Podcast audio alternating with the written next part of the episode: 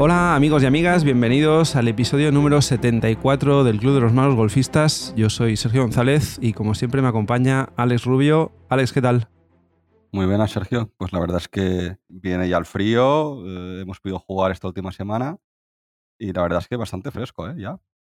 Sí, sí. Y se acaban también los circuitos y uno de ellos es el Legacy Golf. Y hoy nos acompaña Xavi Valero, que es el CEO de Legacy Golf. ¿Qué tal, Xavi? ¿Cómo estás? Hola, encantado Sergio y Alex. Gracias por acompañarnos. Legacy Golf, para los que no lo sepan, es un circuito de golf para niños que este año ha hecho la primera edición. Xavi, ¿qué tal ahora que ya estás casi en la final? Porque la final se juega ahora en diciembre en el Prat, el día 9. ¿Qué tal esta primera temporada en Legacy? Pues muy bien, la verdad que, bueno, muy contentos de, la repercusión que ha tenido eh, y la acogida del, torneo. Ah, bueno, cabe destacar que, este torneo eh, estaba iniciado en su día por Juanjo Oliver, que se llamaba Junior Golf Tour, y eh, a partir del mes de marzo Juanjo dejó el, circuito y me lo dejó en mis manos.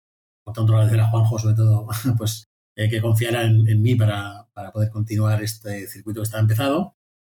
Y, bueno, y la verdad nosotros pues añadimos nuestra, bueno, nuestro know-how, nuestra filosofía en el circuito y desde el mes de marzo que, hemos puesto pues bueno, muchas ganas, mucho empeño y la verdad que muy contentos de la repercusión y de la acogida que, ha tenido por parte de todos los jugadores, de padres y, y de todas las familias. Claro, porque es un circuito para niños y niñas desde cadetes, ¿no? Sí, bueno, estamos desde Benjamines. Benjamines, más pequeños todavía, que son seis años, Benjamines. Efectivamente, sí, de siete, ocho años es lo, normal, hasta sub-21, ¿no? Es verdad que cadetes y sub-21 tenemos poquitos, que hay que animarlos a que participen también en estos torneos.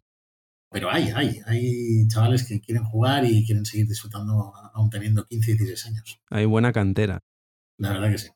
Nosotros lo vemos eso también los fines de semana cuando jugábamos, nos acercamos por el Vallés, ¿no? Alex estuvo hace poco y vio toda esa cantera que hay de niños jugando que parece que no pueden ni con el palo y luego los ves jugar y madre mía, tienen unos swings mucho más bonitos que los nuestros muchas veces. ¿Cómo se mueven?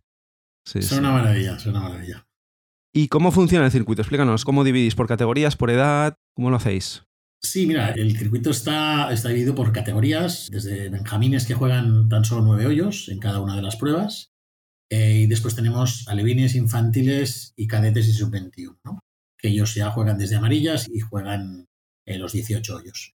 Entonces nosotros lo que hacemos, sobre todo valoramos mucho la clasificación handicap, ¿no? porque nuestra filosofía un poquito es que sea una competición, pero que los chavales disfruten jugando a golf. ¿vale? Eh, yo siempre lo digo, el, golf es un deporte muy duro, es un deporte que para los chavales es difícil de entender, ¿no? porque es un deporte muy frustrante supongo que vosotros lo veis. Eh, Vaya, ya te digo. a los adultos como nosotros es un deporte muy frustrante, ¿no? Y al final gana el jugador que menos fallos comete, ¿no? Es decir, entonces es un juego de fallos, ¿no? Con lo cual, para los chavales, entender eso, pues es complicado, ¿no? Entonces, nosotros intentamos que ellos disfruten jugando al golf, por supuesto, y después sea una fiesta familiar, ¿no? Es decir, nos gusta que todo el mundo venga al torneo, padres, madres y todos los chavales, y que después se queden en el sorteo final de regalos que bueno, pues puedan llevarse hasta un regalo, un premio y, que disfruten con ello. ¿no? Es decir, que han podido tener un mal día en el campo, pero luego si se van con un escaléstrico, se van con Xbox, pues oye, eh, se ve de otra manera. ¿no? Desde luego, sí, sí. Al final tiene que ser una fiesta y esto lo hablábamos hace poco con Uriol y con Luis, que nos visitaron aquí en el podcast hace unas semanas y hablaban de eso, de lo importante que es divertirse, porque es que si no, como dices tú, es un deporte mentalmente tan exigente que si no tienes un aliciente de pasártelo bien, por encima de todo, pues lo acabas dejando, ¿no? Y eso es una pena. Y además lo que decías, ¿no? Salen como portis diferentes en función de la edad, con lo cual son torneos oficiales que computan para handicap realmente. Efectivamente, sí, sí. Eh, todos los torneos computan para handicap, tanto los benjamines de nueve hoyos salen de rojas y después tralevines salen de azules y lo que son infantiles y cadetes, bueno, y sub-21, juegan de amarillas y las chicas todas de rojas. Entonces, de esta manera adaptamos un poco a la categoría y es eh, oficial, ¿no? Es decir, es competición oficial para handicap. ¿eh? Suben y bajan handicap. Y a nivel de emparejamientos, ¿permites, por ejemplo, dos amigos de nueve años que juegan la misma categoría que jueguen juntos? O es un emparejamiento estricto por handicap? Es decir, ¿se busca el que los niños se conozcan entre ellos o también se valora el poder que dos amigos jueguen juntos? Sí, mira, esto es una de las cosas que yo he hecho un pequeño cambio en esto, ¿no? Porque normalmente todos los circuitos lo que hacen es por handicap estricto, ¿no? Y sí que es verdad que cuando son pruebas puntuales y valederas, aquí sí que ha de ir por handicap puro y duro y aquí no puedes hacer nada. Pero cuando son las otras pruebas que no son puntuales para el Campeonato de España, pero sí que son puntuales para handicap, aquí puedes hacer de más y de menos, ¿no? Yo aquí intento buscar que los niños jueguen con diferentes niños, ¿vale? Porque si hacemos lo de handicap, muchas veces coinciden los mismos jugadores en diferentes partidos y diferentes fines de semana. Y al final acaban jugando juntos. Y nosotros, como es lo que he dicho, buscamos que eso pasen bien, que conozcan a muchos chavales, intentamos mezclarlos o, por supuesto, a veces no tienes más remedio que coincidir en algún caso, pero intentamos mezclar niños, niñas, o por ejemplo, pues todo niñas o todo niños, en función de unas edades ya no es bueno mezclarlos, ¿no? Es decir, intentamos hacer un poco a medida. ¿vale? Porque lo que queremos es que el chaval se divierta, ¿no? Es decir, eh, yo tengo claro que si, por ejemplo, pones a, los mismos jugadores siempre, pues al final también pierde un poco la gracia. Y el golf es un deporte muy individualizado, ¿no? Entonces intentamos, pues eso, que sea un poco por handicap, está claro, pero podemos saltar un punto dos puntos de handicap y mezclar los jugadores. Claro, porque así además los niños no tienen problema en hacer amistades. A esas edades se sueltan rápido, ¿no? Efectivamente, sí, sí. Esto se suelta rápido. El problema tienen más los padres, ¿no? que jugar con este. No, no, oiga, que jueguen con todos, porque al final lo bonito es después cuando están todos en el bar esperando al sorteo de regalos, que ves que se van conociendo unos a otros, porque un día ha jugado con uno, otro ha jugado con otro. Y entonces se hacen amigos unos con otros, ¿no? Y esto realmente a mí es lo que más me gusta de, cuando estás esperando a los premios y ves ahí todos los chavales compartiendo, es, es lo bonito. Al final es lo que me gusta. No que jueguen y se vayan, sino que se queden allí y, lo disfruten. Y comentabas que, bueno, ya sabemos, ¿no? Que al final el golf es un deporte muy individualizado, donde juegas muy solo, muchas veces juegas contra ti mismo, etcétera, ¿no? Pero, si no me equivoco, hay una competición por equipos. Efectivamente, es decir, nosotros uno de los de las novedades que en el mes de marzo, cuando pusimos el circuito, pusimos fue el tema de una competición por equipos, ¿vale? Nosotros lo que buscamos un poco es eso que tú dices, no es un juego muy individual y, siempre estás jugando solo, ¿no? Y al final compites contra ti mismo y tal. Entonces, el hecho de formar parte de un equipo a los chavales les gusta. O sea, yo creo que es una cosa que en todos los otros deportes existe, formar parte de un equipo, formar parte de un algo. Eh, yo creo que en el golf creo que es necesario, ¿no? Porque ya es bastante solitario como para, no tenerlo. ¿no? Entonces lo que hemos hecho ha sido que cuando hacen la inscripción los chavales nos indican a qué club pertenecen. Y entonces lo que hacemos es, en cada una de las categorías, los primeros 10 clasificados tienen una puntuación en función de cómo quedan clasificados. Siempre hablo de handicap. ¿eh? ¿Por qué? Porque así un handicap 45 o un handicap 50 puede dar la victoria a su equipo. ¿vale? Y eso también es muy bonito, ¿no? Que no siempre den la victoria a los handicaps bajos, ¿no? Es decir, que un handicap 54 o un Benjamín que acaba de empezar pueda dar la victoria a su club, ¿no? Busqué muchas maneras de hacerlo y encontré la más idónea, ¿no? Que es en cada categoría damos puntos a los 10 primeros clasificados.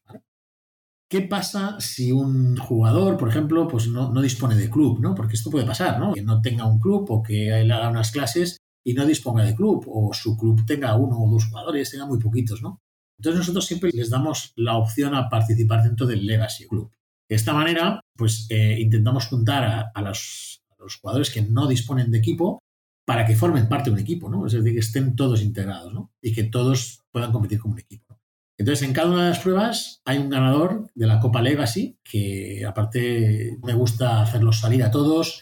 Antes de decir equipo ganador, le digo que cuando diga el equipo ganador que salgan todos a la tarima un poco a, levantar la copa. Y yo creo que eso es, muy bonito. Los chavales eh, salen encantados. Y ya te digo, chavales que a lo mejor son candidatos 54 que pensarían que no ganarían o que han hecho un mal resultado ese día, se van contentos porque han levantado la copa. Realmente es muy bonito, es muy bonito. Claro, ahí sacas una sonrisa seguro a todos los niños. Por supuesto. ¿Y cuál es la mayor enseñanza relacionada con el deporte que te han enseñado estos niños durante estos meses que llevas? Bueno, al final yo lo que veo es, eh, todos les gusta competir, pero yo siempre lo digo, los, los handicaps bajos tienen sus competiciones eh, oficiales y tal, y los ves que se esfuerzan y le echan muchas horas de trabajo detrás, que eso también es muy valorable. Y después hay los chavales que vienen a disfrutar y, empiezan a jugar, ¿no? Yo siempre lo digo, yo soy padre de un cadete handicap 28, ¿no? él también quiere disfrutar compitiendo. Y hasta ahora, pues hay competiciones que no te permiten el poder eh, disfrutar de eso o sentirte importante. Y eso era un poco el valor que yo como padre intenté transmitir al circuito. Y la verdad que la aceptación por parte de, todo el mundo, pues ha sido muy buena, ¿no? Han quedado muy contentos del hecho de que todo el mundo es importante, ¿no? Es decir, tanto los handicaps bajos como los medios como los altos. Claro, el, deporte como medio de integración, ¿no? Que es, es tan importante. Efectivamente, efectivamente. Sí, sí.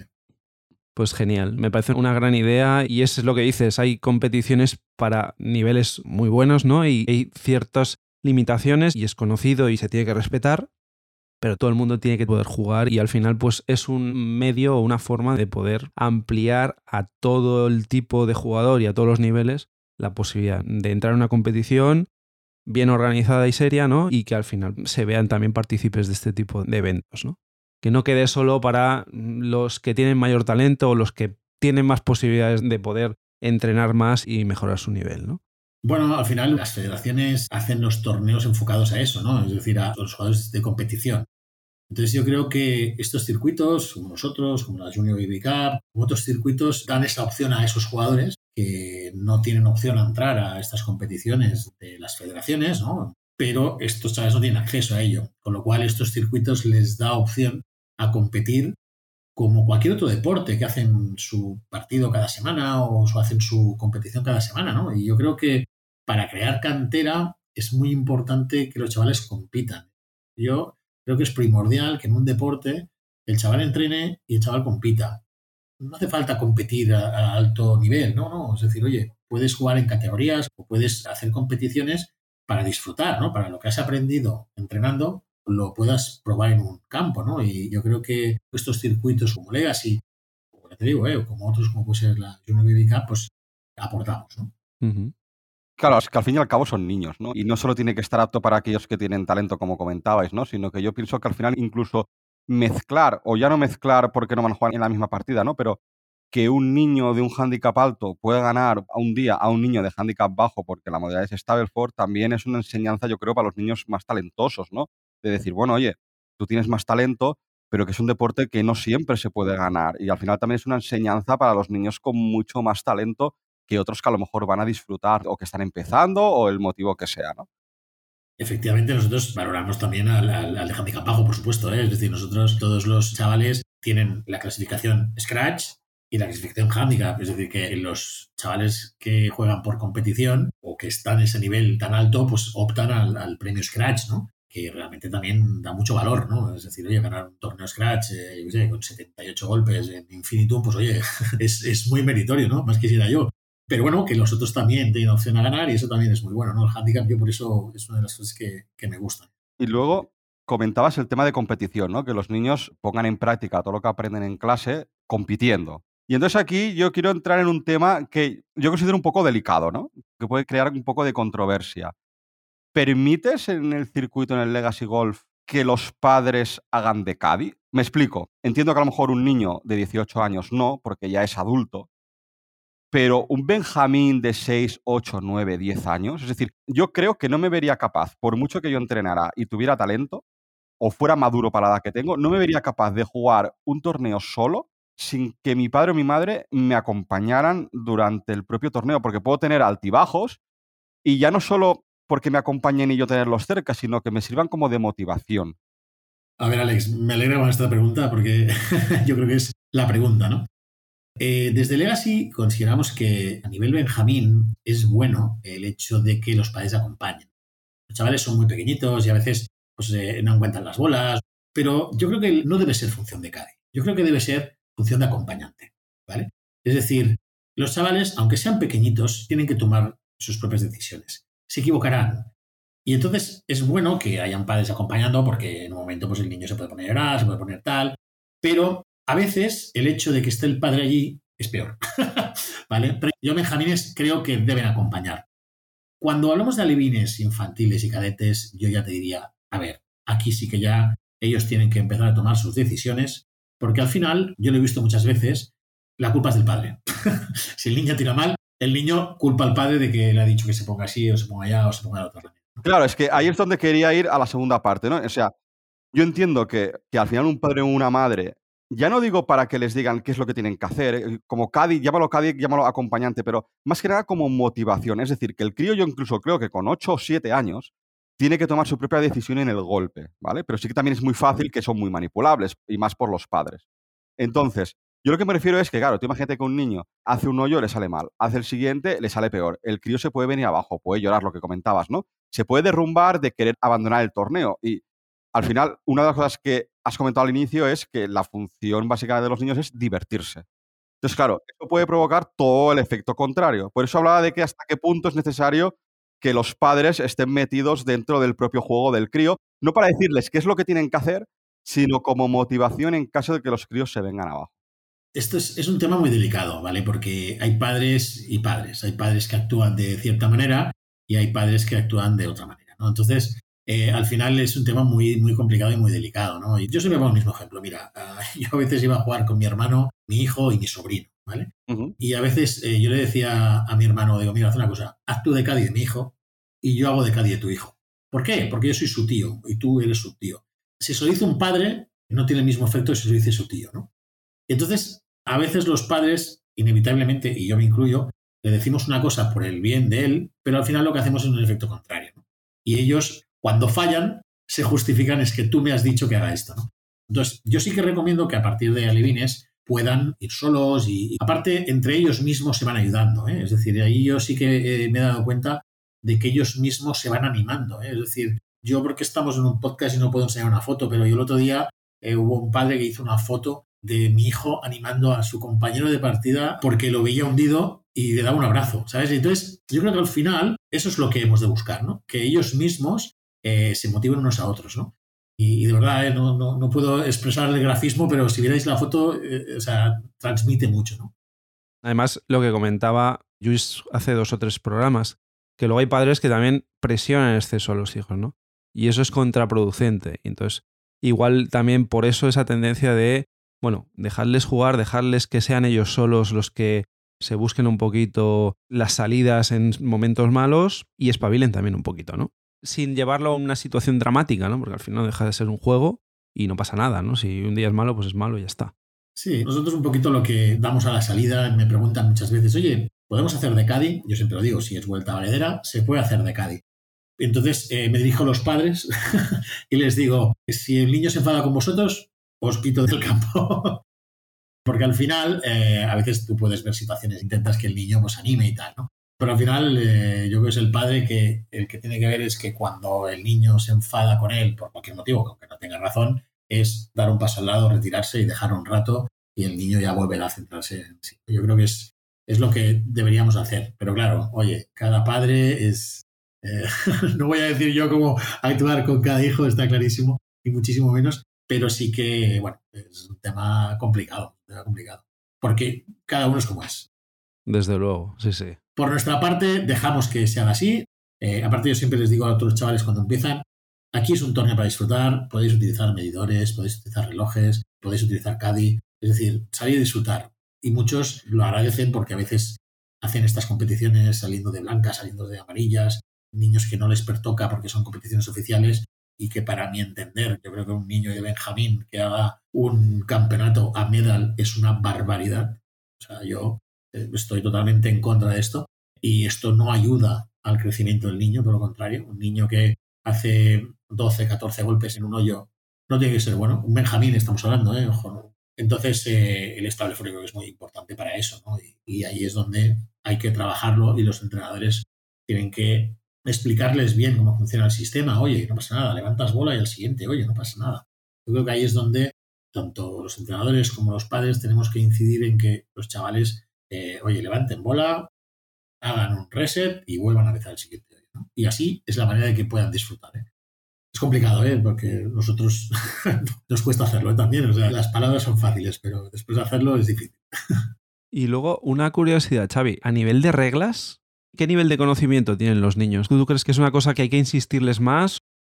A ver, sí. Yo creo que el tema de reglas ya son difíciles de por sí y a veces hay mucha interpretación y mucho tema, ¿no? Yo siempre lo digo, ante la duda tienen que preguntar, ¿vale? Pero si, si, por ejemplo, no hay ningún árbitro, no hay ninguna persona del comité de organización, pues lo mejor es jugar dos bolas, por ejemplo, si hay una duda en uno de estos, es jugar las dos bolas y después preguntar, oye, me ha pasado esto, ¿no? Bueno, esto es una propuesta que me hizo una vez un árbitro y me dijo, no, no, vosotros tenéis que jugar, si tú crees esto y el otro quiere el otro, que juegue las dos bolas que las acabe y cuando veáis un árbitro le preguntáis cuál es la correcta, ¿no? Entonces, a partir de ahí no se comete ninguna infracción, ¿no? Pero sí, el, tema de reglas yo creo que deberíamos buscar, y esto es un tema que yo quiero hablar con la federación para que se creen vídeos y cosas más adaptadas a los chavales, ¿no? Para que ellos puedan entender mejor las reglas, ¿no? Eh, bueno, que igual a los adultos igual nos iría bien también, ¿eh? Es lo que te iba a decir, ¿eh? que a mí me iría bien también. Está bien, está bien. Entonces, eh, a veces, eh, bueno, pues algunos vídeos más gráficos y tal, pues puede ser bueno para, para que los chavales lo aprendan. Sí, sí, al final eh, un torneo de estos te sirve como una escuela, ¿no? No solo la técnica, sino el saber comportarte en un campo, que eso es muy importante, las reglas de etiqueta y las reglas mm, de, golf. Sí, sí. Yo, por ejemplo, sí que lo de la regla de etiqueta a nivel de comportamiento de los chavales yo creo que es importante, ¿no? Es decir, a mí no me gusta que eh, peguen ningún golpe ni que peguen con el palo, es inevitable que algunos lo hacen y tal. Y una de las cosas que hacemos nosotros para eso es durante el recorrido les llevamos chuches, ¿no? Yo creo, que es una forma de que, de que si están de, de, bajón o de mal humor, oye, pues unas chuches siempre las justas, ¿eh? que si no me riñen. ¿eh? Sí, sí. Pero unas chuches y, oye, les alegras un poco y vuelven otra vez a, animarse. Y a nivel de clubes, ¿están interesados o es difícil conseguir, por ejemplo, que un campo como, yo qué sé, Torre Mirona, por decir algo, o cualquier campo de por aquí de Cataluña, se preste a hacer este tipo de torneos? A ver, los campos sociales es un poco más complicado, ¿vale? Porque hay socios, los consejos de administración de los socios, pues, bueno, eh, son gente mayor. Entonces, claro, los campos son para los socios, ¿no? Eh, entonces, cuesta que algunos clubs, algunos, eh, digo algunos, eh, porque hay otros que colaboran mucho con el golf infantil, ¿eh? que algunos clubs presten el campo para hacer un torneo infantil, ¿no? Por lo que irán los socios o por lo que se quejan. Tal. Yo, por ejemplo, una de las cosas que solicito siempre a la Federación en este caso la catalana, que es la que nos da cobertura en este circuito, ¿no? Es que intenten darnos correspondencias con los campos, porque si tú tienes correspondencia, los socios del club pueden ir a otros campos a jugar si tú tienes una prueba. Pero ¿qué pasa? Que esto solo lo tenemos en las pruebas oficiales y las vueltas valederas, ¿vale? Yo creo que para apoyar al golf infantil una de las cosas buenas sería eso, ¿no? O sea, un soporte importante sería por parte de la Federación Catalana dar correspondencia a esos campos sociales para que nos dieran más facilidades de entrar. Sí que tengo que decir que nuestro circuito tenemos un gran éxito en los campos y la verdad que estamos muy contentos, pero sobre todo por el trabajo de muchas personas. ¿eh? Es decir, aquí hay una figura muy importante, muy importante, que son los delegados infantiles y los responsables de las escuelas. Estas personas son las que apretan al campo de golf para que se pueda celebrar una prueba allí. Y permitirme que diga nombres como Guillem de Romanas, como Laia de Cancuyás, como Xavi Juan Escayola de Golf Barcelona, como Tony Farreras de Golf Lleida y ahora recientemente, luego os explicaré, con Hugo y Martín de Golf La Peñaza. Yo creo que es importante la figura de estas personas porque son las que nos apoyan a los circuitos a que podamos hacer pruebas en los campos. Y son los que se pelean, entre comillas, con los consejos y con la dirección del campo para que nos apoyen y, y se haga una prueba. Al final estamos diciendo que es una prueba al año de niños. Yo creo que es importante. Al final lo tienen que ver con una inversión de futuro, ¿no? Apuestas por la cantera que luego serán abonados de tus clubes y jugarán el deporte, que al final es tu negocio, ¿no? Los campos tienen que verlo así y la federación también. Yo creo que aquí todo el mundo tiene que sumar. Sí, está claro que el golf, uno de los problemas que tiene, que la cantera que tiene normalmente son o hijos o nietos de alguien que juega golf, ¿no? O sea, porque al final eh, no es aquello que estamos en, una escuela de Barcelona o una escuela de, de Madrid, dentro de la escuela y los niños aprenden a jugar a golf, ¿no? Esto no es así. Entonces al final acaban jugando o los hijos o los nietos de, la gente, ¿no? ¿Qué pasa? Que el volumen es poco, ¿no? Entonces hemos de potenciar mucho el golf infantil en este aspecto porque al final una de las cosas que falta el golf en España en general, yo creo que son jugadores de golf. Es decir, faltan licencias. Y si no vamos desde abajo, desde la raíz, a que los chavales aprendan, o ya te digo, ¿eh? O desde las ciudades que aprenden a jugar a golf. Sé que es difícil, ¿eh? pero bueno, se pueden hacer canchas, se pueden hacer cosas para que los chavales aprendan a jugar a este deporte. Eh, será complicado el día de mañana porque los campos necesitan muchos jugadores de golf y necesitan muchos greenfields, necesitan muchos socios. Y si no fomentamos desde abajo es complicado. Yo es que veo, sinceramente, yo veo una ventaja de los torneos estos que puedes montar tú como Legacy Golf. Veo una ventaja respecto a los torneos de adultos. Y es que, por ejemplo, en un torneo de adulto me puedo ir a jugar mis 9 hoyos o mis 18 hoyos, salgo a lo mejor a las 10 de la mañana, acabo a las 2 y me voy deprisa corriendo para mi casa que me están esperando para comer.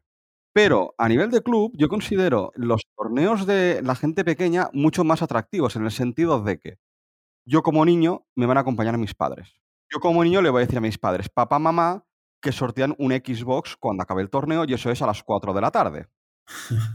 Claro, tú puedes luego consumir, quedarte a comer en el bar del club, pegarte a echar bolas, etcétera, etcétera. Es decir, haces un gasto adicional a lo que es el propio torneo que está montando o que está cediendo ese espacio el campo. Es decir, que mientras ya gente socia o gente del club que esté jugando a las 3 de la tarde, porque el torneo ya ha acabado, en paralelo, gente del torneo se está quedando a comer. Y ya no solo es una persona, es la familia. Bueno, esto es uno de los casos, por ejemplo, que yo siempre eh, argumento un poco, ¿no? Porque el hecho de hacer un sorteo de regalos al final hace que sea una fiesta en familia, ¿vale? Y lo que tú dices, ¿no? Oye, van 100 niños, van una media de 150 padres, se puede quedar el 90% de toda esta gente, pero es que están desde las 8 de la mañana hasta las 6 de la tarde. Claro, y yo el otro día, sin ir más lejos, el director de Infinitum, por ejemplo, me dijo, a ver, sí que es verdad que los precios de los Greenfish de juveniles son más económicos.